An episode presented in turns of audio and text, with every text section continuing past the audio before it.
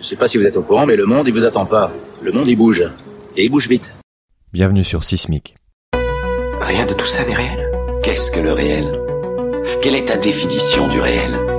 Chaque génération, sans doute, se croit vouée à refaire le monde. Notre savoir nous a fait devenir cyniques. Nous sommes inhumains à force d'intelligence. L'humanité est menacée dans ses fondamentaux. Tu dois trouver dans tes rêves l'avenir pour lequel tu as envie de te battre. Bonjour Pierre Sabatier. Bonjour. Bienvenue sur Sismic. Merci. Bon, merci pour votre invitation. Donc aujourd'hui, on va parler euh, économie, finance, euh, crise, crise financière pour essayer de comprendre ce qui est en train de se jouer. Mhm. Est-ce que, euh, est-ce que vous pouvez commencer par me parler un peu de vous et vous présenter?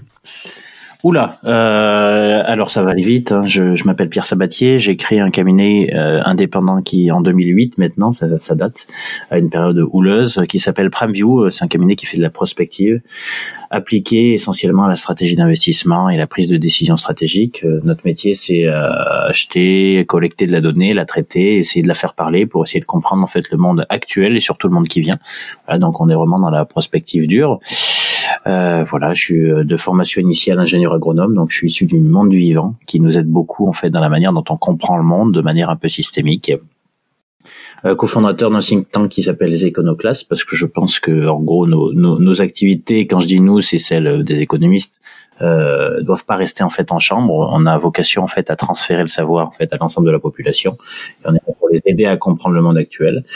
Voilà, et administrateur d'un autre cercle qui s'appelle le cercle Turgot, un peu plus institutionnel, voilà, qui euh, qui euh, prime en fait les, les, les bouquins qui parlent d'économie et de finance euh, de manière euh, le plus euh, pédagogique possible. Voilà. Ok, bah on est pile, euh, on est pile dans le thème du, du podcast, je pense, sur la manière de regarder les sujets. Alors, nous sommes le 24 mars 2020 pour euh, situer un peu le contexte et à l'heure où on parle, euh, la, pandémie, ce qui est maintenant une pandémie du, du Covid-19 fait rage et donc euh, l'Europe entière est à l'arrêt, plus de un milliard et demi de personnes, je crois, sont, sont confinées.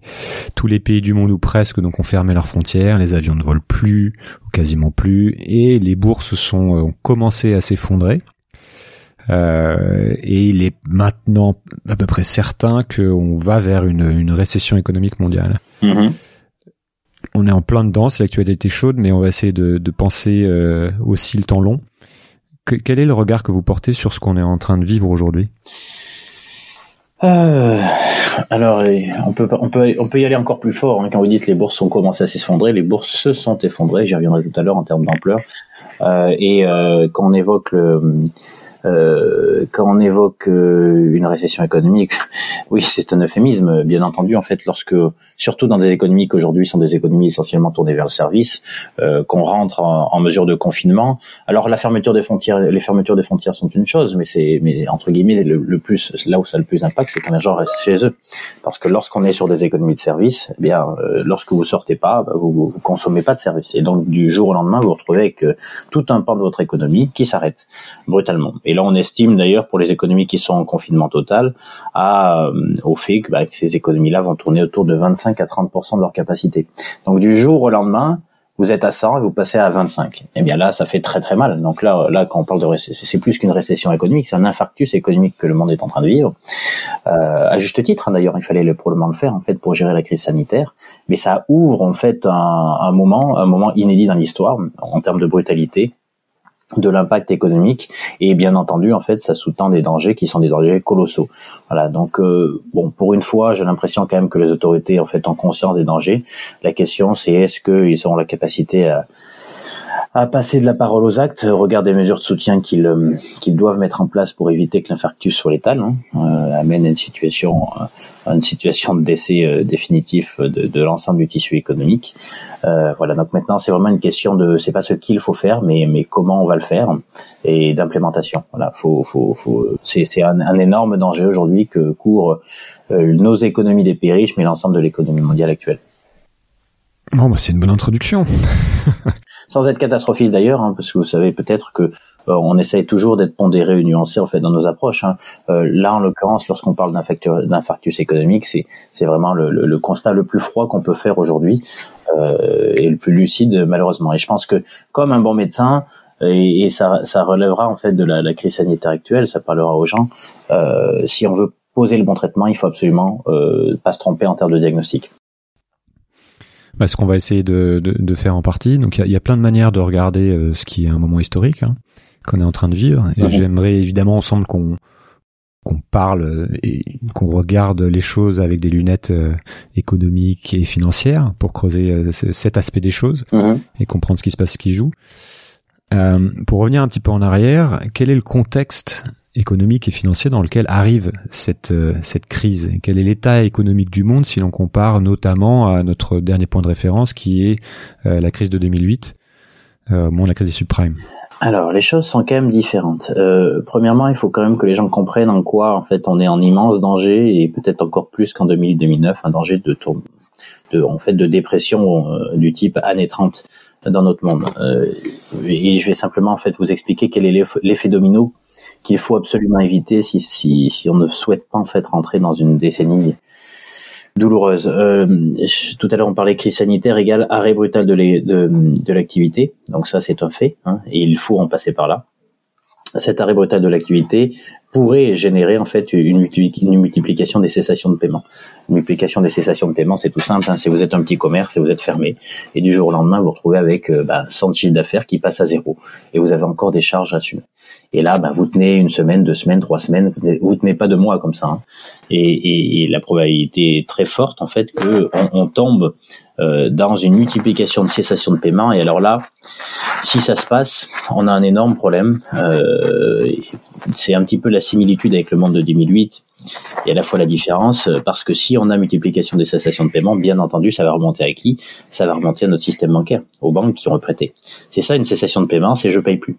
Or, euh, nous sommes aujourd'hui face à un monde euh, qui n'a jamais été aussi alimenté par de la dette, notamment moins de la dette publique que de la dette privée. À savoir, les ménages sont très endettés, mais surtout les entreprises sont très très endettées. N'ont jamais été aussi endettés en fait qu'aujourd'hui dans l'histoire. Euh, par rapport à l'histoire, euh, l'histoire longue d'ailleurs. Donc, bien entendu, si on va vers euh, une multiplication de cessation de paiement, eh bien tout ça remonte au système bancaire, mais donc crée un risque bancaire. Et là, là, faut pas rêver. Hein. risque bancaire, ça veut dire quoi? Ça veut dire credit crunch. Excusez-moi en fait pour l'anglicisme. Credit crunch, ça veut dire que les banques elles-mêmes, face à leurs difficultés, refusent de prêter. Et, et, là, c'est un peu le serpent qui se mord la queue. Hein. Le credit crunch amène à nouveau en fait une crise de liquidité pour les entreprises.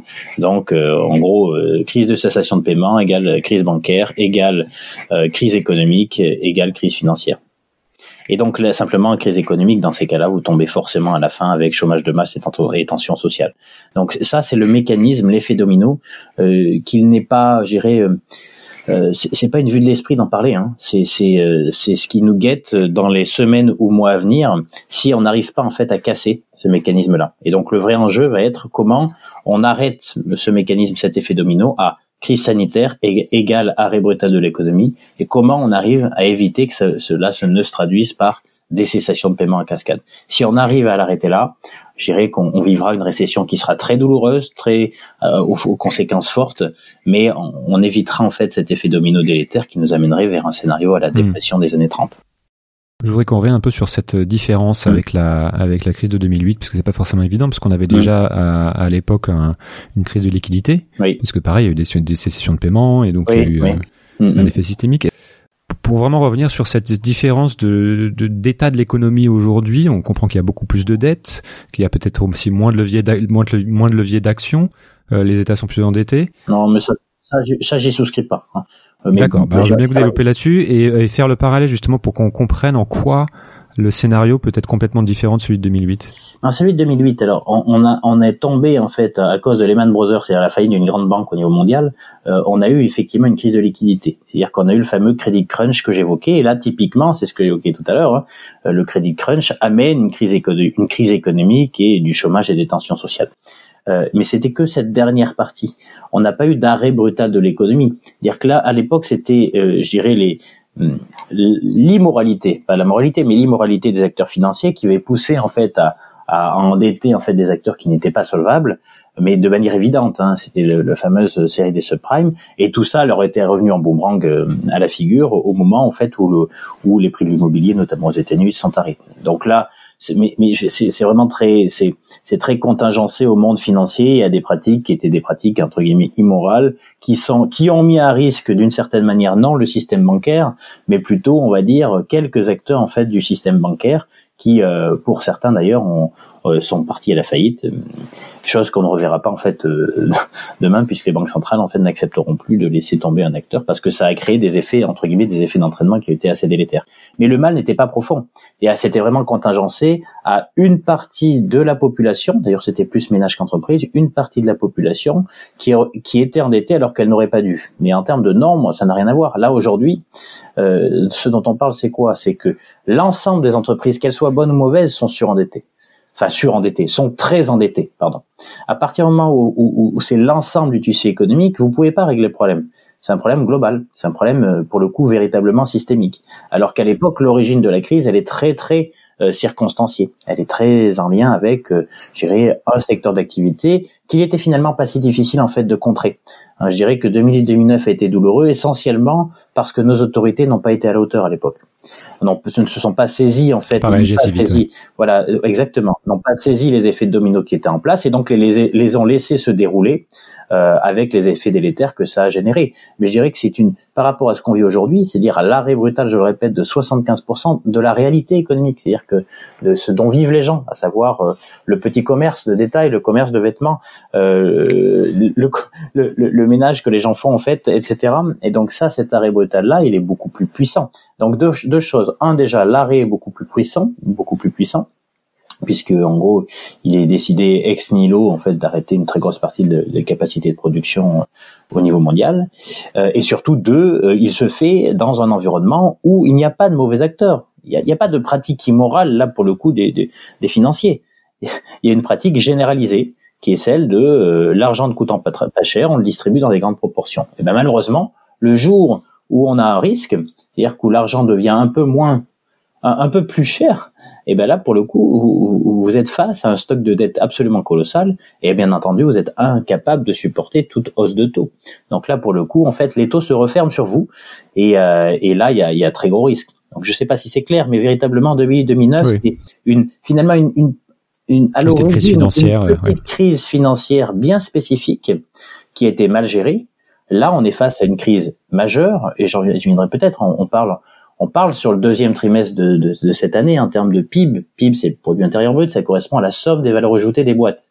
Alors les gens, je vais, je vais sortir des chiffres qui sont des chiffres lunaires, hein. mais bon, c'est logique. Quand le PIB, la richesse concrète, ça correspond à la somme des valeurs ajoutées que les boîtes réalisent. Il est évident que quand, quand les boîtes tournent plus, en fait, c'est pas moins 1%, moins 2% que vous allez faire. C'est moins 20. Moins 20, entre moins 15 et moins 25 en fonction des pays. Vous vous rendez compte? C'est-à-dire qu'on n'a jamais vécu ça, véritablement. Donc, euh, donc l'arrêt, il est brutal. La question, c'est est-ce que ce moins 20 ou moins 25, encore une fois, euh, on le laisse déboucher sur une vague de cessation de paiement et euh, au risque, en gros, d'entraîner un effet domino délétère pour l'ensemble de l'économie. Et là, pour le coup, une fois que le coup est parti, vous arrivez plus, vous allez, vous plus en fait à le reprendre. On va reparler de ça. Je voudrais qu'on reste un petit peu sur la côté finance. Mm-hmm. euh, pour, pour, comprendre aussi pourquoi tout chute en même temps, parce que d'habitude c'est ce n'est pas vraiment le cas. Là, on a les marchés qui chutent, l'or qui chute, les mmh. obligations qui chutent. Est-ce que c'est une configuration inédite? Non.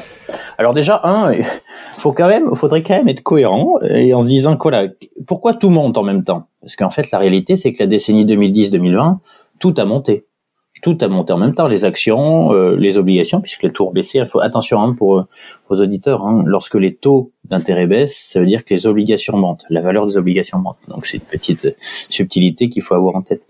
Euh, les matières premières ont monté. En fait, tout a monté en même temps. Alors pourquoi on serait surpris en fait euh, que tout baisse en même temps? Ah, Je dirais qu'il faut quand même avoir conscience des deux côtés de la montagne. Alors pourquoi tout baisse en même temps? Déjà, un, tout baisse pas de la même de la même manière. Hein.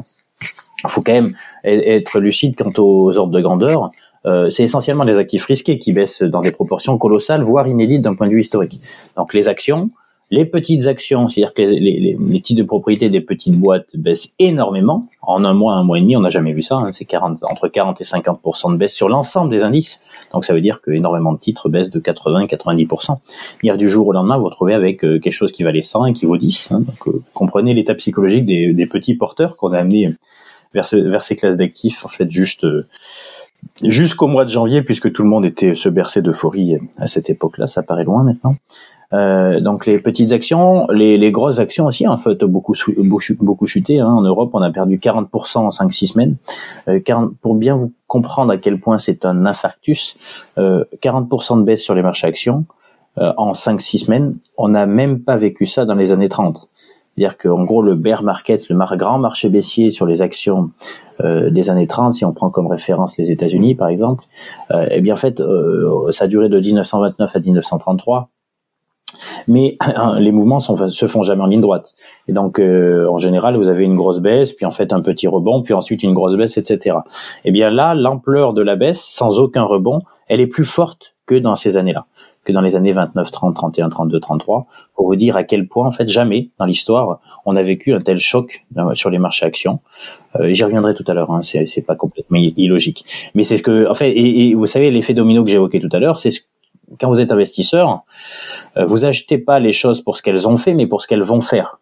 Et face au risque d'effet domino en place, bah, les investisseurs ne vont pas attendre de voir les cessations de paiement pour vendre ce qu'ils ont en portefeuille. Ils vendent tout de suite tout simplement parce qu'ils n'ont pas l'assurance aujourd'hui que l'effet domino ne se mette pas en place. Et c'est ce qui explique en fait cette correction absolument majeure, notamment sur les actifs risqués que sont les actions. Alors parlons du reste maintenant. Euh, les actifs aussi qui, euh, qui, qui ont beaucoup corrigé sont les obligations. C'est-à-dire quand les obligations c'est quoi? C'est quand vous prêtez de l'argent à une entreprise. Enfin, on va dire les obligations corporelles. Quand vous prêtez de l'argent à une entreprise. Euh, alors forcément, celles qui euh, toutes les obligations d'entreprise à moitié pourries Hein, comme on le dit, des high yield, qui étaient censés vous rapporter un peu plus d'argent, forcément, elles, bah, voient leur taux, voient leur prix s'effondrer. C'est logique. Euh, face à l'arrêt brutal de l'économie, vous avez, face à vous des entreprises qui étaient déjà fragiles. La probabilité que celles-ci fassent faillite est, importante. Tout le monde vend. donc ça, c'est logique. Ensuite, vous avez des entreprises qui étaient en bonne forme, mais pas top. Bah, là aussi, c'est pareil. Hein. Lorsque on est face à une telle dégradation de la conjoncture, bah, ces entreprises-là, le risque de faillite n'est plus nul. Donc là, pareil, leur prix chute très fortement. Euh, par contre, quand vous dites tout baisse, c'est pas quand même vrai. Hein. Quand on regarde les obligations souveraines, les obligations cette fois d'État, hein, pour le coup, euh, dont la valeur dépend en fait des taux d'intérêt, les taux d'intérêt sont au tapis. Alors on a eu euh, ces derniers jours quelques petites inquiétudes sur l'Italie ou autre, mais très vite vous voyez que les banques centrales en fait ne recommettront pas les mêmes erreurs que par le passé, euh, que ça soit en 2008-2009 pour laisser tomber une banque, que ça soit en 2011-2012 pour laisser croire en fait que les États euh, européens pourraient traités de manière différente sur le voilà sur le sur le sur sur la, en termes de dette souveraine. Et donc aujourd'hui en fait vous avez des obligations au tapis donc qui ont bien fonctionné. Enfin pour l'or, euh, l'or c'est quoi? L'or déjà ça a quand même bien fonctionné hein, avant d'avoir reflué en fait ça avait déjà beaucoup monté tout de même.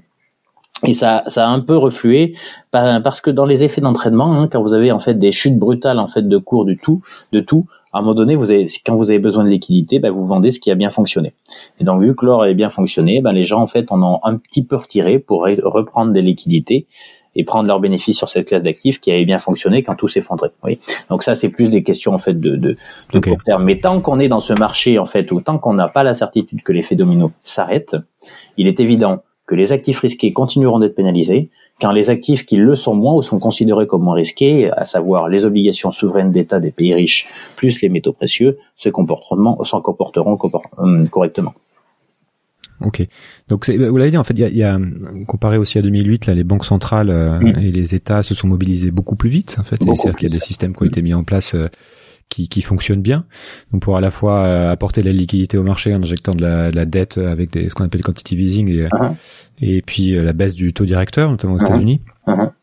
Et puis on voit aussi un État, enfin les États en tout cas en France, euh, l'État qui euh, s'engage à payer les salaires, à soutenir les entreprises, etc. Mm-hmm. Je voudrais qu'on revienne justement sur les différents leviers dont, dont on dispose pour endiguer cette chute et aussi combien de temps, qu'on se dise combien de temps en fait ça peut durer, combien de temps l'économie peut être à l'arrêt comme ça. Est-ce que ça suffira en fait? Est-ce qu'on a vraiment la main? Alors, euh, on a toujours la main déjà. Ceux qui font croire l'inverse entre guillemets devraient changer de métier, puisque dans ces cas-là, il ne faut pas qu'ils briquent des mandats en fait pour justement piloter.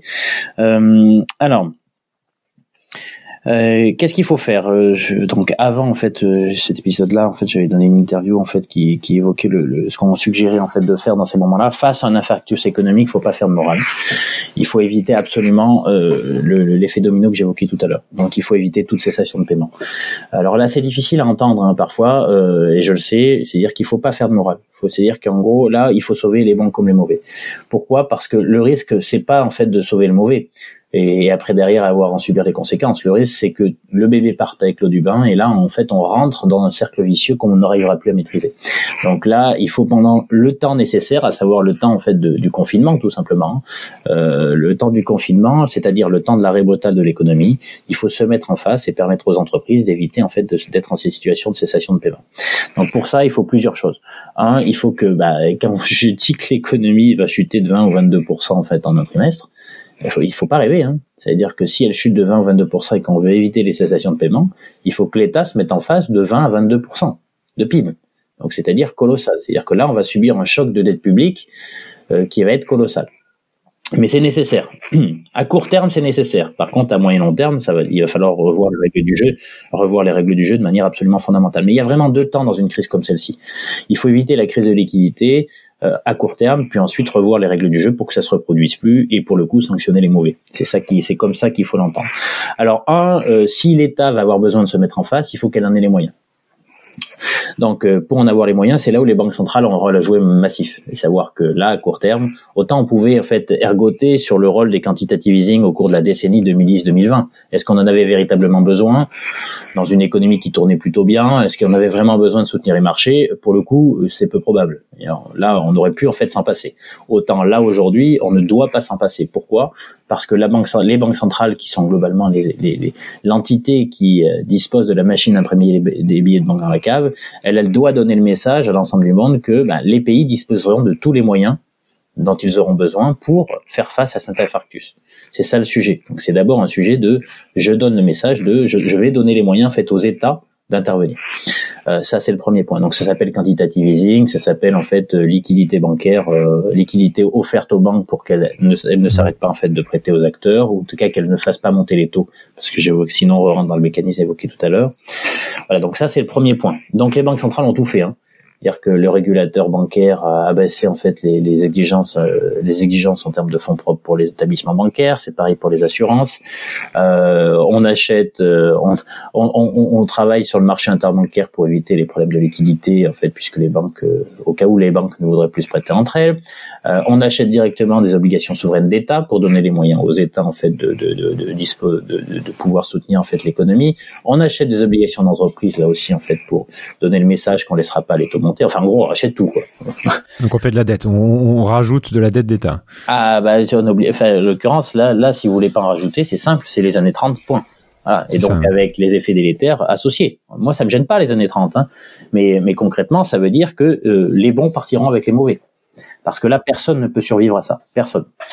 Donc euh, oui donc euh, c'est ça le sujet. Donc euh, je sais que c'est pas moral, c'est c'est pas normal, mais encore une fois il faut s'interroger. Dire ce qui est pas normal c'est d'avoir fait de la dette avant de vivre en fait un choc comme celui-ci. Là, là, c'est normal d'en faire. On en a besoin. Sinon, là, pour le coup, tout le monde part.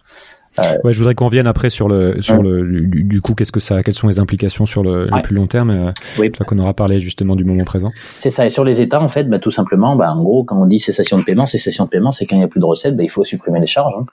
C'est tout bête. Donc déjà, tout ce qui est fiscalité, faut reporter. Ça veut dire qu'en gros, bah, les recettes fiscales que vous aviez prévues, bah, faut accepter en fait de ne pas les avoir. C'est pour ça qu'on va faire du déficit public. hein. C'est-à-dire que c'est aussi parce qu'on va reporter, enfin, il faudrait absolument reporter toute la fiscalité aujourd'hui que portent les entreprises, tout simplement parce que là, il n'y a plus de rentrée. Donc, si vous voulez continuer à les toucher, euh, c'est déshabiller Paul pour habiller Jacques, et voilà. Ça, c'est le premier point. Donc, ça, forcément, ça fait du déficit public, pas parce que l'État dépense plus, mais parce qu'il touche moins, lui aussi. hein. C'est lui qui va qui va collectiviser d'une certaine manière euh, euh, les, les difficultés des agents privés. Euh, et après, il faut en fait forcer en fait les banques à autoriser des lignes de crédit, à savoir du découvert bancaire pour tous les agents privés. Euh, voilà, euh, tout simplement parce que ben voilà, il- même si l'État ne prend pas ce qu'il aurait dû, euh, il reste des charges en fait à assumer. Il faut essayer de figer. En fait, il faudrait faire un for- une forme de moratoire pendant trois pendant trois mois, un moratoire où voilà, on, on, ne laisse tomber personne et pour éviter en fait de rentrer dans la cessation de paiement qui remontera au système bancaire, hein, provoquera un crédit crunch, une crise économique, une chômage de masse, tension sociale égale année 30. Voilà. Donc ça c'est le. Oui, donc avant, avant, de penser à reconstruire quoi que ce soit, faut faut éteindre l'incendie. Absolument, tout à fait. Euh, en 2008, on est passé donc effectivement assez proche d'un effondrement du, du cadre du système bancaire, mm-hmm. euh, et puis plus tard, on a eu cette crise des des, des, sur les sur l'euro et crise des dettes souveraines. Mm-hmm. Euh, donc aujourd'hui, on sait que les banques sont supposées être un peu plus solides, mais il y a quand même mm-hmm. un, risque, comme vous l'avez évoqué, euh, du fait du d'un risque de défaut de paiement. Je voudrais qu'on reste sur les sur ces sur ces risques tels qu'ils sont pour pour qu'on les comprenne bien et euh, pour savoir justement pour je reviens sur ma question combien de temps ça ça peut marcher? Jusqu'à quel point en fait les l'État peut dire pas de problème, je euh, je crée de la monnaie, je crée de la dette et je laisse tomber personne. Qu'est-ce qu'est-ce qui peut faire que ça ne marche pas ben, il, peut faire que ça marche pas parce que vous avez un acteur privé déjà qui joue pas le jeu. Ça, c'est le premier point. Ça peut pas marcher aussi parce que ça crée des effets d'aubaine. Parce que, comme tout à l'heure j'évoquais, en fait, les bons, les mauvais, il y a des gens qui sont entre guillemets mauvais qui vont en profiter pour, essayer de profiter du système et de cette forme de moratoire pendant trois mois. Euh, ça, c'est le premier point. Le deuxième point, c'est que les banques jouent pas le jeu. À savoir, en dépit, en des conditions qui sont là, eh bien, en les banques refusent de continuer à prêter ou, ou remonter leur taux d'intérêt. Ce qui veut dire remonter les taux d'intérêt. Et là, en l'occurrence, on rentre en fait dans le même mécanisme.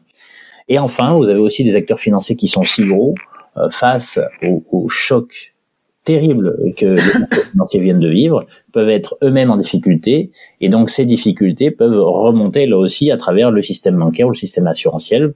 Je, veux dire par là des hedge funds qui font faillite, un peu comme à l'image de LTCM 97, euh, ce grand hedge fund qui avait à l'époque failli mettre l'économie mondiale au tapis. donc vous avez ces, ces, soubresauts-là qui peuvent faire que ça ne peut pas marcher, premièrement. Deuxièmement, euh, bien, bien entendu, si tout ça dure pendant neuf mois, euh, personne ne peut soutenir, en fait, enfin en tout cas aucun mécanisme ne pourra soutenir une collectivisation en fait des pertes ou des pertes pendant pendant neuf mois. Ce que ça voudrait dire pour le coup des économies qui concrètement sur l'ensemble de l'année baissent de, de 15 à 20% Et là, il n'y a aucun mécanisme qui tient, qui tient. Euh, enfin, on peut toujours émettre de la dette en fait pour financer tout ça, hein, comme en économie de guerre. Hmm. C'est hmm. possible tout de même, c'est possible. Mais bon, euh, là en l'occurrence, les gens vont commencer à être méfiants, notamment quant à la valeur en fait de la monnaie, tout simplement, parce que si si on émet euh, des dizaines de pourcentages de PIB de nouveaux billets et qu'on les met en circulation sans qu'il y a de la richesse créée en face, bah, vous finirez bien par comprendre, ou les gens finiront bien par comprendre que qu'est-ce que c'est la valeur du billet de banque que vous avez dans la poche. Il y a ce scénario aussi que qu'on a vu un peu émerger, justement c'est pour ça que je l'évoquais en 2008, qui est que mmh. bah, on, transfère la dette privée à l'État, à, l'État, public. Mmh. Alors déjà, comment on fait en sorte d'éviter euh, ce qui a pu se passer euh, par le passé, qui est que bah en fait on, fait un chèque en blanc et euh, et on met pas de de d'exigence face à ça. Mhm. Et donc et donc effectivement, ça peut se passer n'importe quoi. Et puis comment on évite que ça se retourne mhm. derrière et que et que on dise ah ben maintenant vous êtes un État européen, vous êtes trop endetté, donc votre monnaie je l'attaque et ça vaut plus rien en fait. Mhm. Est-ce qu'il y a un risque à ce niveau-là aussi? Je crois pas en fait aux attaques extérieures sur les monnaies. En fait, les monnaies, s'ils doivent s'effondrer, elles s'effondreront d'elles-mêmes. Parce que j'évoquais tout à l'heure le fait qu'un billet de banque, c'est pas autre chose qu'un contrat de confiance que vous avez dans la poche et contre quoi quelqu'un en face de vous va vous livrer en fait un service ou un bien savoir votre déjeuner le midi, si vous allez vous avez la chance d'aller au restaurant, même si c'est difficile aujourd'hui. Donc à un moment donné, bah, la personne qui le reçoit va dire j'en veux pas un, j'en veux deux, si tout simplement. Et là vous tombez. Ce qui s'est passé dans les années 30 pour le coup. Ce qui s'est passé dans les années 30 et ce qui s'est passé en Argentine, euh, de, dans voilà, et dans un certain nombre de pays en fait euh, dans un passé moins lointain. Euh, exactement. Donc vous finissez par de l'hyperinflation, mais la plus désagréable possible, à savoir une perte de confiance dans la valeur du billet, du billet, hein, de la monnaie papier, mais qui est interne, hein, qui est pas externe. C'est pas une attaque externe. Pourquoi? Parce que qui viendrait attaquer en fait en externe? Tout le monde a à peu près les mêmes difficultés. Vous savez, le, surendettement privé, il est vrai au Japon, il est vrai en Chine, il est vrai euh, aux États-Unis, il est vrai en Europe. C'est-à-dire que tout le monde est à peu près dans la même galère aujourd'hui. Donc euh, malheureusement, enfin en tout cas, c'est plutôt de l'intérieur qu'il faudra qu'il faudra surveiller. Quel serait le risque pour euh, pour, l'euro? On voit qu'effectivement il y a il y a pas forcément une réponse hyper mm. coordonnée. On voit que le dollar mm. s'apprécie énormément. Mm, est-ce qu'il y a un risque pour le sur l'euro pour le long terme par exemple?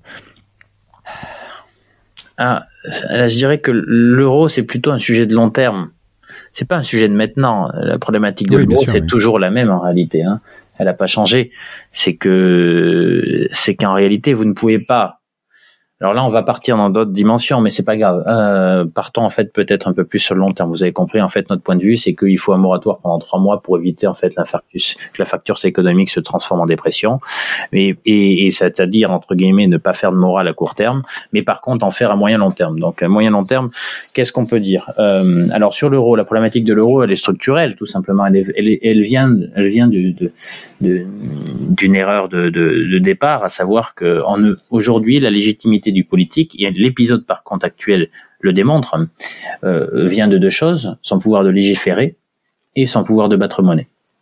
Et donc on ne peut pas, en fait, il faut bien comprendre que dans l'histoire, en fait, le, le, politique en tant que tel, celui qui pilote, n'a de légitimité par rapport à l'ensemble de ses concitoyens que parce qu'il a ces deux pouvoirs-là pouvoir de légiférer, donc je décide des règles, enfin en tout cas je, je décide normalement pas en vertical, mais en tout cas pour le, compte des gens je décide des règles du jeu et j'ai le pouvoir de battre monnaie. D'ailleurs euh, on peut même revenir en fait à, l'histoire de France, puisque le royaume de France, tout petit à l'époque, qui correspondait à l'île de France, a, étouffé en fait les duchés, et c'est pour ça que la France existe à travers son pouvoir de battre monnaie. Donc il faut comprendre que l'Europe, surtout la zone euro en tant que telle, est une anomalie de l'histoire, parce qu'aujourd'hui, on a des connexions entre le pouvoir de battre monnaie, l'endroit où il se trouve, et le pouvoir, entre guillemets, du politique, qui lui conserve son pouvoir de légiférer. Ça, de toute façon, à moyen long terme, ce n'est pas tenable ce n'est pas tenable parce que ça, rend impossible euh, les, euh, euh, la création en fait des conditions d'expression du potentiel des pays que l'euro est censé fédérer. Et donc là, là, il y aura un sujet, un sujet majeur, et c'est les gens qui devront en fait un moment arbitrer il faudra bien, il faudra choisir en fait où est-ce qu'on met le politique, où est-ce qu'on met le pouvoir de battre monnaie. Et, et cette question-là, personne ne veut y répondre pour l'instant. Tout à l'heure, quand j'évoquais le fait qu'on a fait des quantitative easing inutiles probablement au cours de la décennie 2010-2020, parce que en gros l'économie ne le réclamait pas, on les a fait essentiellement pour justement ne pas avoir à répondre à cette question où est-ce qu'on loge finalement où est-ce que est-ce qu'on remonte le politique au niveau européen ou est-ce qu'on redescend le pouvoir de battre monnaie au niveau des États en implémentant une politique de coordination monétaire? Voilà c'est ça le sujet qu'on veut pas avoir à moyen long terme. Et mais celui-ci il est il est vrai déjà depuis dix ans. Donc, euh, en gros, les États européens sont différents les uns des autres. Euh, ça nécessite des conditions économiques et financières qui sont différentes en fonction des pays, au regard en fait des différences de ces pays. Et aujourd'hui, euh, le mécanisme, le, le, mécanisme, enfin les mécanismes ne sont pas là pour faire que euh, chaque pays puisse disposer d'une politique qui soit pleinement adaptée à ses besoins. Euh, donc ça, ça sera un sujet majeur de, de moyen long terme, mais je dirais que l'épisode actuel nous dit rien de plus que ce. D'accord, ça change pas la donne. Que cette situation bizarre qu'il faudra régler à un moment donné. Ça change peut-être la donne parce que les gens vont, va y avoir un, après, un avant et un après coronavirus. Je pense que par contre, ça signe en fait un peu la fin d'un modèle qui, qui déjà en fait était à bout de souffle, qui était euh, un autre modèle, celui du gros versus le petit, celui du de la grande taille versus la petite taille, et dans lequel en fait puisque le modèle, alors là, donc c'est plutôt dans ce sens-là où, où, où l'euro peut être euh, redeviendra un véritable sujet. Parce d'une certaine manière, qu'est-ce qu'on peut attendre de, de, de, de, la crise en fait, de la crise actuelle à court terme, c'est que justement en fait, on, on, elle acte la fin d'un modèle. Parce que là, pour le coup, je disais qu'il fallait pas faire de morale, mais bon, ça va bien aller deux bah, minutes quand même. Hein. Je, veux bien qu'on aille, je veux bien qu'on aille là-dessus justement. C'est-à-dire qu'il y a beaucoup, il y a beaucoup de gens. Euh, J'ai reçu euh, ton frère Olivier Delamarche qui était venu parler de de ça notamment sur les problèmes structurels qui sont euh, qui sont connus de beaucoup de gens maintenant euh, dans, dans l'économie actuelle. Le fait qu'il y a une, une il y a plus vraiment de lien entre la finance et l'économie réelle. Le fait qu'il y a, il y a, il y a des too big, too big to fail, les banques de détail et banques d'investissement qui sont plus mm. séparées. Il y a plein, plein de questions. Là, et à l'époque, on avait évoqué justement avec lui le, fait qu'il y avait une opportunité qui avait été ratée en 2008-2009, puisqu'on avait, on n'avait pas su réformer. Là, est-ce que c'est à voir comme une nouvelle opportunité de changer les règles du jeu? Et si oui, comment ça marche concrètement? Ah bah, Mais alors, euh, je suis d'accord avec Olivier. Après, après, on a une petite divergence sur le timing, tout simplement. À savoir que, à très court terme, il faut juste éviter l'effet domino. Après, bien entendu, il faut se saisir de cette opportunité à nouveau historique, et on en a deux en fait en 13 ans, c'est quand même, c'est quand même relativement proche en 12 ans, euh, de revoir complètement les règles du jeu, bien entendu. Et en l'occurrence, là, il faudra, il faudra rendre responsables ceux qui nous ont amené en fait euh, notre monde euh, à être aussi vulnérable finalement à une crise sanitaire qui n'auraient pas eu les mêmes impacts qu'il y a encore 30 ans. À travers les phénomènes de mondialisation qui ont été mis à l'œuvre, à, travers en fait le, là aussi la déconnexion de plus en plus importante entre finance et économie, à travers le too big to fail. Donc oui, oui pour le coup, je suis d'accord avec Olivier. Too big to fail, ça veut dire quoi? Ça veut dire que bien entendu, il faut découper les activités en fait de financement de l'économie réelle à travers le crédit dans les banques, des activités d'investissement parce que l'un euh, l'un sinon vient euh, euh, il y a un effet de contagion entre ces deux activités là donc là bien bien sûr qu'il faut en fait les les les cantonner. C'est-à-dire que ça doit être deux activités différentes parce que sinon les activités financières risquent en fait de déborder sur l'économie réelle et là vous re rentrez à, à nouveau dans l'effet domino. Ça c'est le premier mmh. point. Mais mais le, le deuxième point au-delà de ça c'est peut-être aussi euh, faire un reset complet des, sous-jacents de nos modèles de développement depuis 30 ou 40 ans. Euh, puisque nos modèles de développement, en gros, depuis 30 ou 40 ans, ont consisté à quoi? Bah, tout simplement. Alors au-delà de la mondialisation. Donc ça c'est un phénomène qui avait déjà débuté en fait. On, va rentrer dans, on va probablement accélérer un phénomène de démondialisation. C'est-à-dire que les gens vont se rendre compte que peut pas avoir le beurre et l'argent du beurre. Hein. Savoir si vous mondialisez, bah, vous augmentez en fait euh, le, le, volume d'échange. Bah, forcément c'est bon d'un point de vue peut-être économique, mais ça peut être létal euh, d'un point de vue sanitaire. Et donc probablement le mouvement qui avait déjà était euh, et, et, qui avait déjà démarré depuis deux trois ans avec Donald Trump et ses sur le commerce international va s'accélérer post coronavirus. C'est quasi certain. C'est-à-dire qu'en gros et à l'époque, hein, je rappelle tout de même que le, le, les motifs pour Donald Trump, c'était moins économique qu'une question de sécurité nationale. Alors rajouter à cela une, une, une problématique sanitaire, vous êtes sûr en fait qu'on va aller vers entre guillemets moins de moins d'échanges commerciaux et un phénomène de démondialisation. Pas forcément, on va pas on va pas revenir en fait comme avant les années 2000, mais mais on va avoir en fait un phénomène qui va probablement s'accélérer. Mais au-delà de ça, je pense que ça va surtout euh, poser les jalons d'une remise en question profonde d'un élément de base euh, dans nos modèles de développement c'est ce fait de croire que dans le monde qui vient, il n'y a d'existence que pour les gros. Dans le monde qui vient, en fait, on, pourrait réfléchir ou laisser croire qu'on pourrait réfléchir à un modèle qui, en fait, se passe à la fois d'environnement, à la fois d'écologie, à la fois de géographie, euh, et que ça pourrait satisfaire les gens. Je pense que c'est là en fait quand même l'enjeu majeur en fait des, mois à venir, post-crise, ça sera de, de se poser et de se dire, voilà les gars, avec votre système, on a fait deux fois la même chose, vous avez privatisé les gains, puis ensuite collectiviser les, collectiviser les pertes. Ça, moralement, je pense que ça va pas passer deux fois. Ça s'est produit en 2008-2009. Hein. Je sais pas si c'est clair ce que je dis, mais globalement, tout à fait, lorsque ça marche, euh, c'est dans ma poche, et lorsque ça marche plus, en fait, gagnant. Euh, voilà, perdant. Ça, concrètement, je pense que c'est mort. Il faut que ça soit fini. Voilà, il faut que, euh, pour le coup, remettre de la morale hein, dans le coup d'après, à savoir qu'on peut pas. Alors, c Oui. Cette morale, elle se met à quel moment où et par qui en fait Quels sont les, les leviers? C'est au niveau de, de la BCE, au niveau de l'Europe, au niveau ça se fait que au niveau des États-Unis pour pour euh, Non, mais est-ce que ça a une chance de se faire? Euh, Ben il y a une chance de se faire parce que ça c'est politique. Ça revient en fait ces autorités là en fait non mandat quand, non, un mandat collectif. Là où ça va changer, c'est concrètement, c'est que les gens en fait sont avaient déjà commencé à dire stop. Hein. Euh, J'irais quand même les, les, les, les résultats des diverses élections depuis maintenant 5-6 ans nous amènent à laisser croire que les populations n'en peuvent plus de ce modèle. Et donc concrètement, elles forceront de fait les autorités. Alors quand vous dites qui, ben, ça sera forcément en Europe, si on reste dans le même modèle, euh, la BCE, le régulateur bancaire. Aux États-Unis, ça sera l'équivalent en fait euh, américain, etc., etc. Mais c'est les, encore une fois, c'est pas l'externe qui va nous forcer à cela. C'est les gens, c'est ceux que nous sommes. Nous sommes en train de changer. Je crois que cette crise-là, elle acte la fin d'un modèle et euh, la fin d'un modèle qui aujourd'hui en fait doit devenir plus moral, à savoir d'un point de vue financier doit être moins déconnecté euh, de l'économie réelle, euh, doit être moins dangereux pour l'ensemble des gens, à savoir mmh. doit séparer les activités financières des activités bancaires et enfin euh, doit euh, justement éviter le too big to fail. Et la seule manière d'éviter le too big to fail, c'est d'éviter d'avoir des bigs.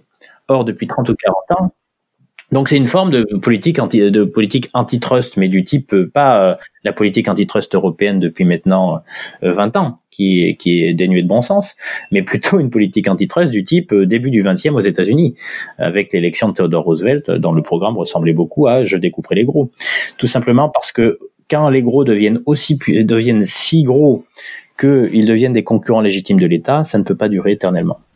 On peut pas avoir en fait des On a- on a, euh, qui le pas sur l'intérêt général. pour bien comprendre comment ça fonctionne, c'est au moment où on va faire ces, ces chèques, ces prêts, Mhm. quand on va refinancer en fait l'économie. Euh, en face de ça, l'opportunité, c'est, enfin, le, le- le- ce qu'il faut faire, et c'est l'opportunité, ça serait de dire, bah, je le fais, mais il y a des contreparties.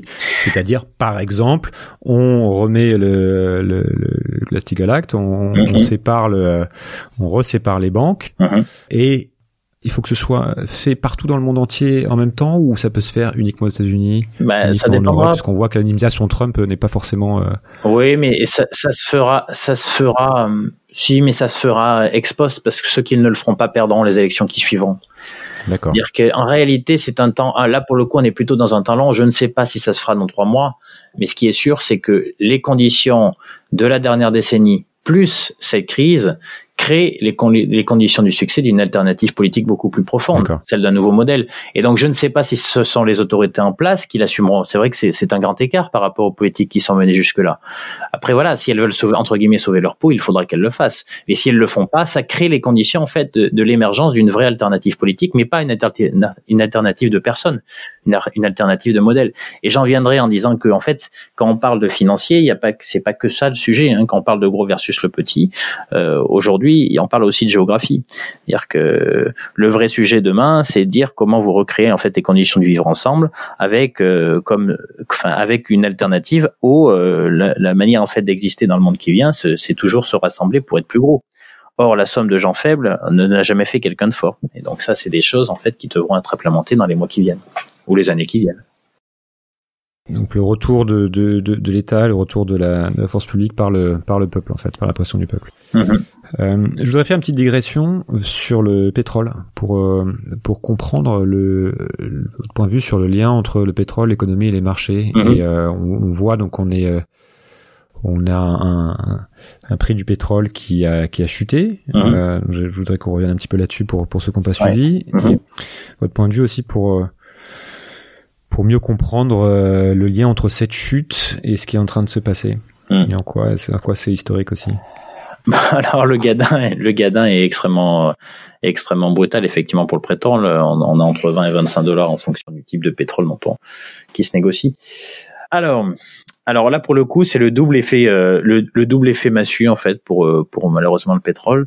Déjà un le fait d'être à l'arrêt, d'avoir des économies qui sont à la, en arrêt total. Bah, de fait, hein, le, c'est les prix des choses, c'est souvent le rapport entre l'offre et la demande, surtout sur les matières premières bah, le fait d'avoir des économies à l'arrêt bah, font qu'il n'y ait plus de demande. Donc déjà, boum, vous avez le premier pan en fait qui fait que bah, les, les prix s'arrêtent.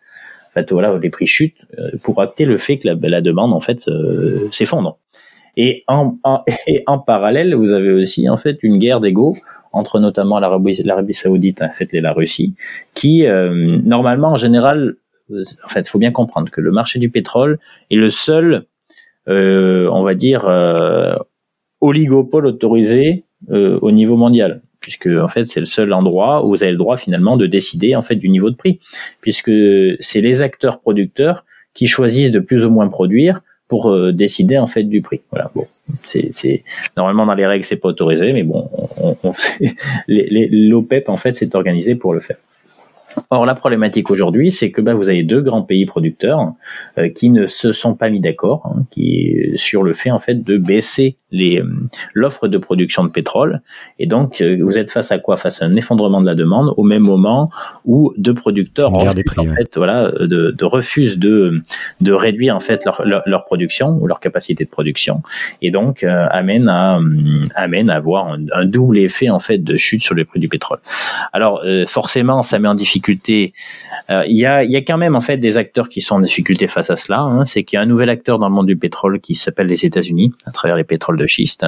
Euh, cette technologie qui permet en fait de, produire du gaz et du pétrole euh, de schiste a besoin en fait de prix qui seront bien plus élevés que les prix actuels. Donc là, la problématique, c'est que vous pouvez créer un espèce de fait, effet domino comme tout à l'heure, à savoir que l'effondrement du prix du pétrole rend les, entreprises productrices américaines incapables de supporter les- la dette qu'elles ont euh, sur le dos.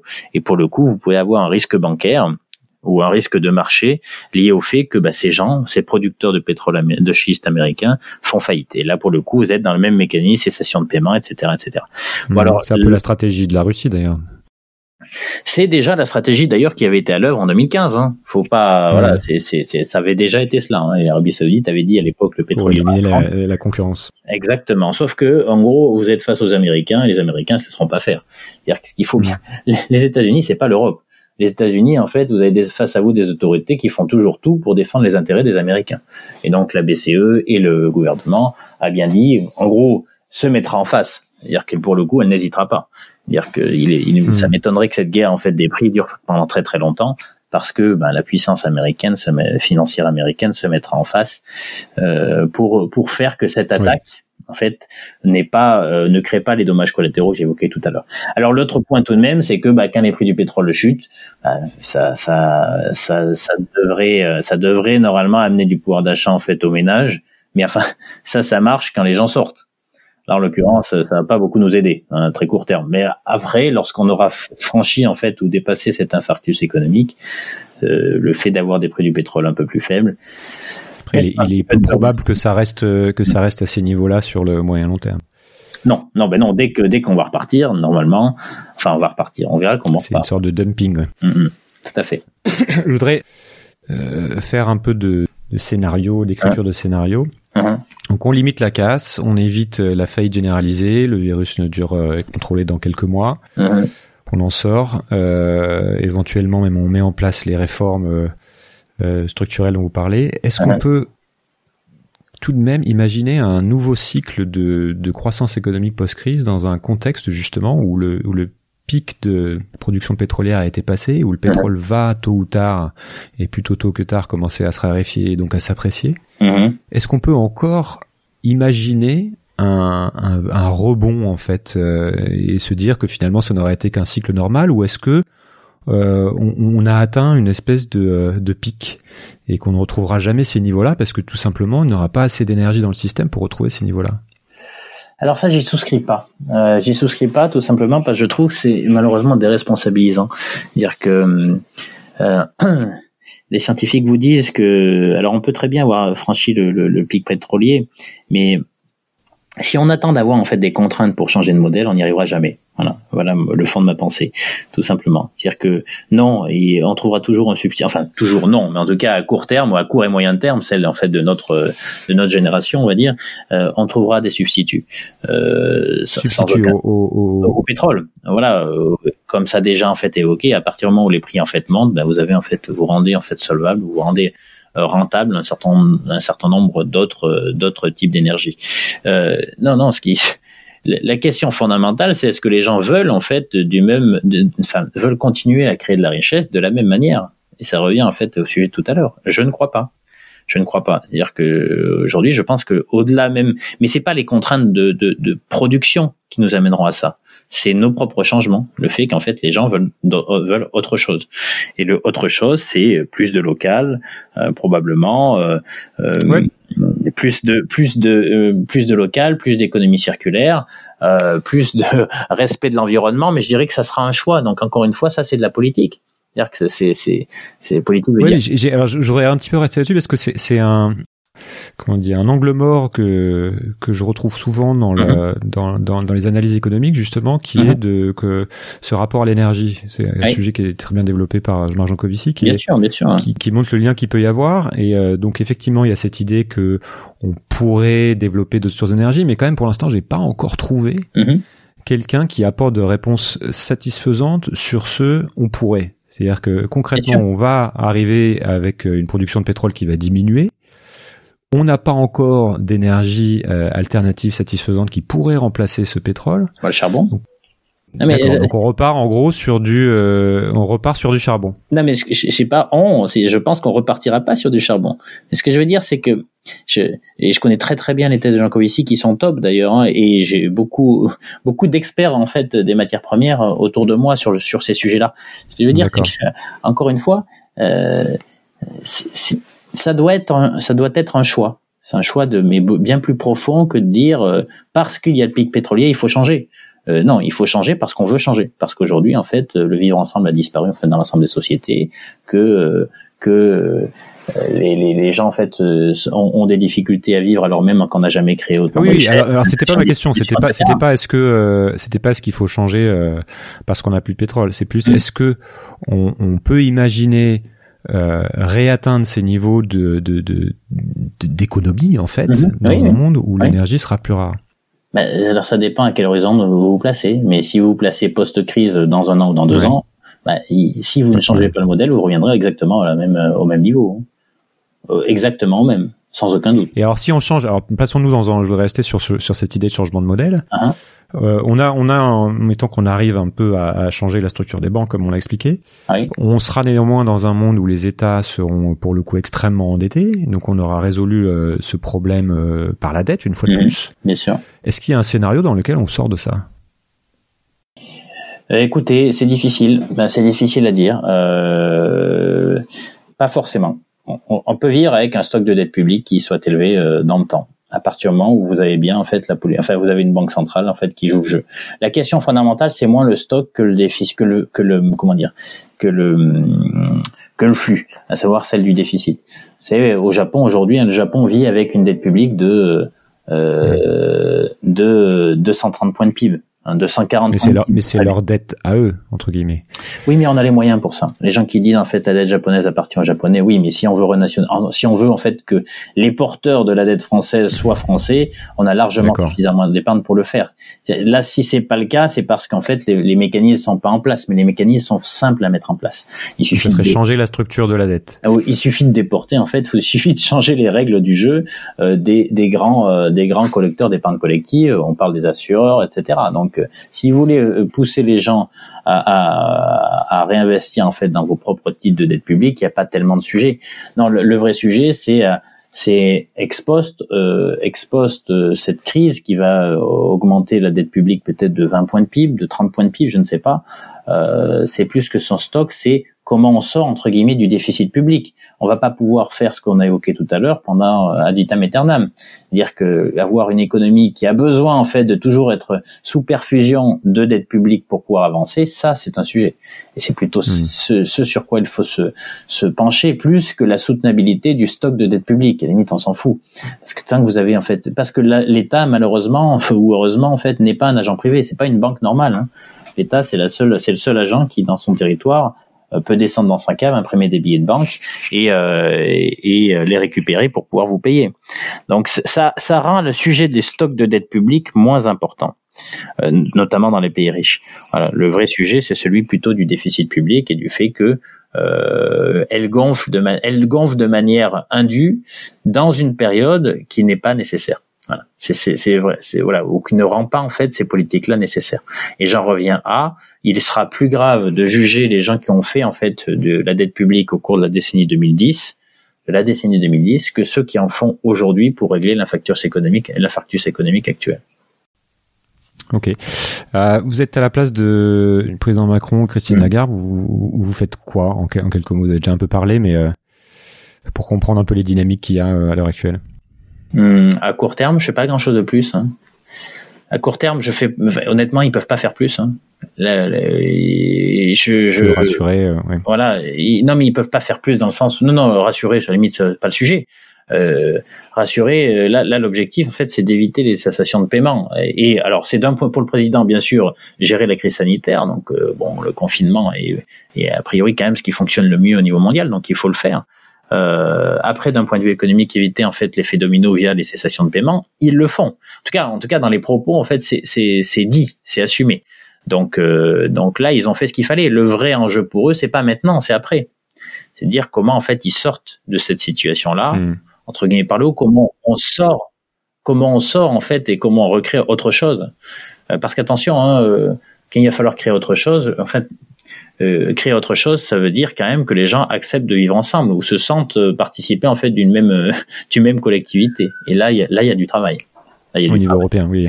Au niveau national, au niveau européen, au niveau, au niveau ce que vous voulez. Aujourd'hui, en fait, le, le, vivre ensemble, il a disparu en fait à peu près partout. Donc, euh, donc, donc, il va y avoir un enjeu majeur. Hein. Et après, bon, mais ça, ça serait l'objet en fait d'une autre interview.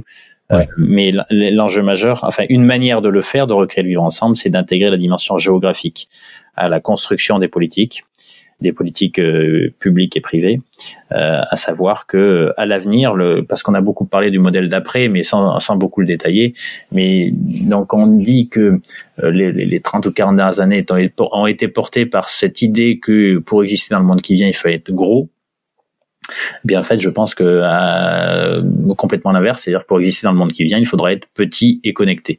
À savoir en fait arriver à faire cohabiter euh, l'initiative locale avec tout, un, tout en conservant une dimension globale et, et, aujourd'hui en fait on a la capacité de le faire à travers la mise en réseau et, et d'ailleurs l'épisode actuel nous le montre euh, grâce à la technologie notamment donc voilà, donc euh, avoir en fait un modèle et, un territoire beaucoup plus déconcentré avec des entités de plus petite taille qui facilitent d'une certaine manière le vivre ensemble, mais aussi sont beaucoup plus résilientes lorsque en fait les éléments en fait tournent mal. Donc ça, ça doit être un élément majeur qui doit alimenter une réflexion pour une construction d'un modèle euh, probablement très différent de celui qu'on a quitté maintenant il y a en début d'année. Alors je sais que c'est pas vraiment votre métier, mais ça, ça intéresse pas mal de, de monde. Quelles sont euh, vos recommandations pour euh, les citoyens moyens qui ont leur argent sur une assurance vie, sur un, compte bancaire ou qui possèdent un bien immobilier? En fait, quels sont les risques pour les, les individus et comment les anticiper à l'heure actuelle? Hum.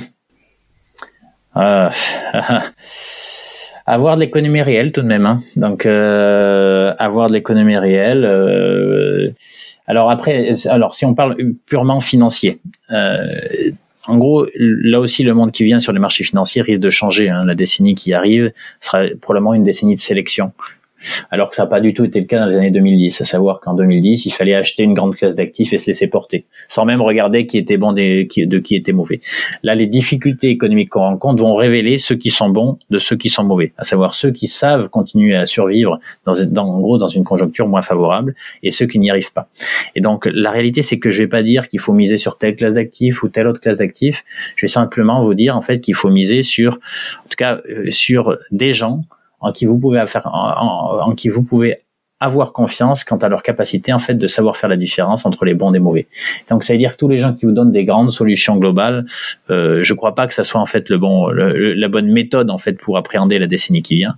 Il va falloir en fait rentrer dans le détail. On peut plus supporter aujourd'hui pour créer, euh, enfin, pour protéger son patrimoine, ne serait-ce que pour le, voilà, le préserver, euh, de gens qui vous donnent de, de, de, enfin qui vous diffusent des grandes idées généralistes. Il faut aller dans le détail. Il faut connaître l'entreprise, connaître la gouvernance d'entreprise, savoir celle qui, euh, lorsque, bah, par exemple, voilà euh, comme l'épisode actuel, on a des grands mouvements qui se produisent, mais quelle gouvernance l'entreprise sera en capacité en fait de s'adapter et quelle gouvernance ne sera pas en capacité de s'adapter et probablement mourra. Et donc c'est vraiment en fait la question, c'est pas ce qu'il faut avoir, c'est enfin c'est ce qu'il faut avoir, mais un niveau de détail qui est celui de l'ordre de, de, de l'entreprise. Voilà. Et donc ça c'est vrai dans les actions, c'est vrai dans les obligations, c'est vrai dans tout. Mais les grandes idées globales, voilà, je, je, c'est compliqué. Alors hmm. après, derrière, à très court terme, euh, sur les, dans, dans, les stress ou dans les périodes de très grand stress, il est évident que les obligations souveraines d'État se comportent correctement, c'est-à-dire ce que ça fait à peu près l'équivalent le, du coffre à Genève que vous louez pour mettre votre argent dedans. Quoi. Vous gagnerez rien, mais vous perdez rien. Donc ça, c'est hmm. le, le, premier point. Les métaux précieux sont aussi à, à privilégier. Mais bon, là, en l'occurrence, on a quand même, euh, on a quand même post-stress. C'est-à-dire le gadin sur les actifs risqués, il a quand même eu beaucoup beaucoup lieu. Donc euh, voilà. Donc là, il y, a, un, risque sur les sur les banques et sur les justement sur les comptes les comptes bancaires. C'est aussi des questions que j'ai eu, eu pas mal. Euh, sur, les biens immobiliers ou sur le. Alors c'est des choses différentes. Hein. Euh, dire que sur votre compte bancaire, bah, normalement vous avez une assurance et ça pour le coup la banque centrale se chargera en fait de, de, l'assurer, donc il n'y aura pas de risque par rapport à ça. Ils prendront pas le risque en fait de de se dédier. De une banque voilà, euh, de lâcher une banque. Après, il y a un risque immobilier, bah, il y a un risque lié, en fait à un niveau d'endettement qui est très élevé.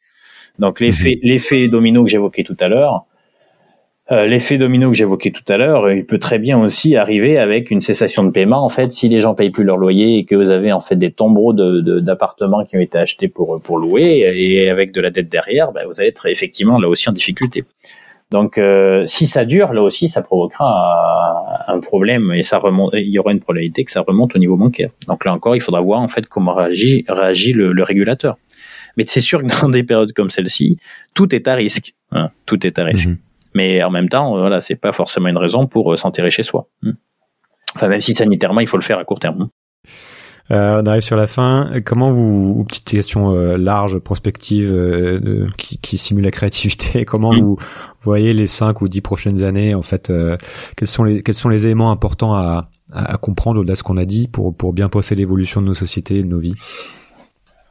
Alors au niveau global, pour moi, enfin les cinq, les, la décennie qui vient, elle est, elle est cruciale. Hein. Euh, elle est cruciale. Et euh, elle doit surtout être portée parce que tout le monde vous parle de, des multiples révolutions en cours, révolution énergétique, environnementale, démographique, euh, technologique ou autre. La vraie révolution qu'on doit faire, c'est notre révolution intellectuelle, je crois, euh, et de reprendre confiance en nous, dans le sens, dans notre capacité en fait à réinventer d'autres modèles. L'histoire nous montre que, que dans les, enfin, qu'à l'issue de périodes difficiles, de périodes de tension qui traduisent finalement l'obsolescence d'un modèle qui a été créé il y a 40 ou 50 ans sur la base de ce que nous étions, qui devient progressivement inadapté à ce que nous sommes euh, et encore plus à ce que nous devenons, euh, eh bien en fait, il faut qu'on ait le courage en fait d'abandonner un certain nombre de choses pour en recréer d'autres euh, sur euh, des fondations qui soient fondamentalement différentes du monde qu'on quitte probablement. Et, et j'en viendrai à et je ferai juste un petit parallèle historique. La fin du 19e siècle été vraiment marqué, beaucoup de, beaucoup de similitudes avec la période actuelle. Euh, extrêmement troublé d'un point de vue politique, d'un point de vue terroriste, d'un point de vue social. Euh, eh bien, en fait, à, l'issue de cette période extrêmement trouble, en fait, notamment en France, hein, on a su créer, euh, on a su recréer un autre modèle. La loi 1901, la loi 1905, euh, les modèles coopératifs au niveau agricole pour continuer en fait à, à avancer, euh, les, les, modèles de financement coopératifs et mutualistes à l'époque, les systèmes assurantiels, les mutuelles, tout ça en fait est né euh, après euh, cette période extrêmement difficile que de la fin du 19e siècle. Ben, la réalité, c'est que je crois que la décennie qui vient, elle, est, elle est là en fait. C'est notre révolution intellectuelle en, pensant qu'on est en capacité de créer autre chose que ce qu'on a toujours connu finalement depuis 30, 40, 50 ans, premièrement. Et deuxièmement, et deuxièmement, euh, de euh, et deuxièmement de se et vraiment d'être convaincu que non, dans le monde qui vient en fait pour exister, il ne faut pas forcément être gros le gros, le gros, il est moins souple, il est moins adaptable, il est plus fragile, et que en réalité, en fait, le petit connecté sera probablement bien plus fort demain que le gros tel qu'on l'a en tête euh, et tel qu'on l'a finalement favorisé depuis 40 ou 50 ans. Ça va bouger. Deux, pour finir, deux, deux ou trois livres à lire euh, absolument, euh, tout genre sur ces sujets ou pas là, et, ou, d'autres sujets, pardon, et et quels médias ou personnalités vous recommandez de suivre justement dans cette logique de, de mieux s'informer, de euh, alors, euh, alors sur, je vais en dire qu'un livre hein, et, je vais prendre le contre-pied en fait des gens. Euh, des, je vais vous euh, parler d'un livre de littérature en fait de Stendhal qui est mon auteur préféré, très classique, un peu romantique. Euh, et des chroniques italiennes de Stendhal, qui est un de ses ouvrages, il n'en a pas fait beaucoup, hein, mais un de ses ouvrages assez peu connus, euh, et je vous en parlais tout simplement parce que c'est un des rares auteurs qui, pour moi, est, est plus intéressant pour la manière dont il l'écrit que pour ce qu'il raconte, d'une certaine manière. Et ça fait que, quel que soit le sujet qu'il traite, euh, son sujet est beau. Et dans ce monde euh, sombre de l'immédiateté, euh, je, je, voilà, c'est une lecture qui pour certains peut paraître austère et qui pour moi, par contre, voilà, euh, bah, permet en fait de, de s'élever. Et en plus, je, je, je choisis d'autant plus cet auteur que ce n'est pas un auteur, euh, à la différence de Balzac, qui était prolifique, à savoir qu'il a écrit très très peu d'ouvrages et que chaque ouvrage en fait faisait l'objet d'années de travail et, euh, et, on, et du coup euh, je, on comprend pourquoi en fait l'écriture est si précise, si euh, voilà, si, si efficace. Voilà pour le livre et après pour le média, euh, bah, je recommanderais en fait mes amis de Thinkerview, qui est en fait une web télé euh, qui ne prend pas en otage, on va dire, un peu comme vous d'ailleurs, hein, euh, les internautes, et donc euh, laisse la parole à toute personne structurée qui dispose d'arguments en fait, et, laisse le temps en fait à celle-ci de venir euh, les, présenter aux internautes, et puis après libre à eux de choisir. Donc on est vraiment dans le rôle du média traditionnel qui pour moi